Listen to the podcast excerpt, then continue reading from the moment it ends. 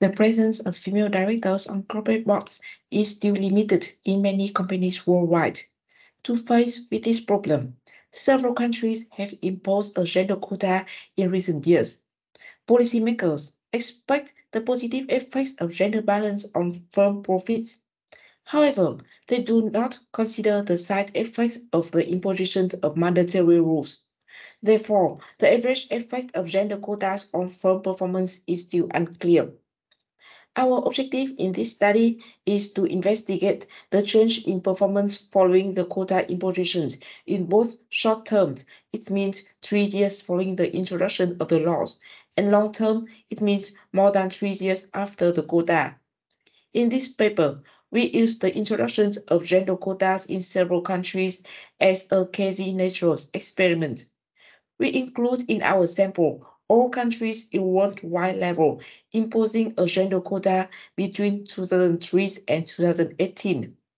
We use a generalized difference in differences research designed to estimate the impact of the reforms on firm performance.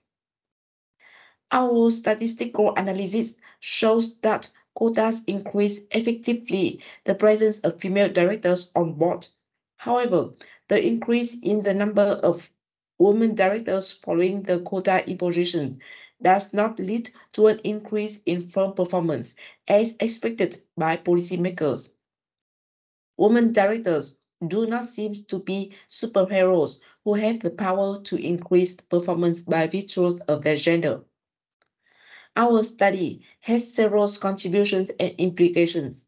First, to our knowledge, we are the first study to examine the link between gender quotas and firm performance for a cross-country sample. Second, our paper contributes to the literatures on the inconclusive debate on both gender diversity and firm performance. Third, policymakers can create unrealistic expectations for women as our study provides evidence that an increase in women directors number does not have improved firm performance.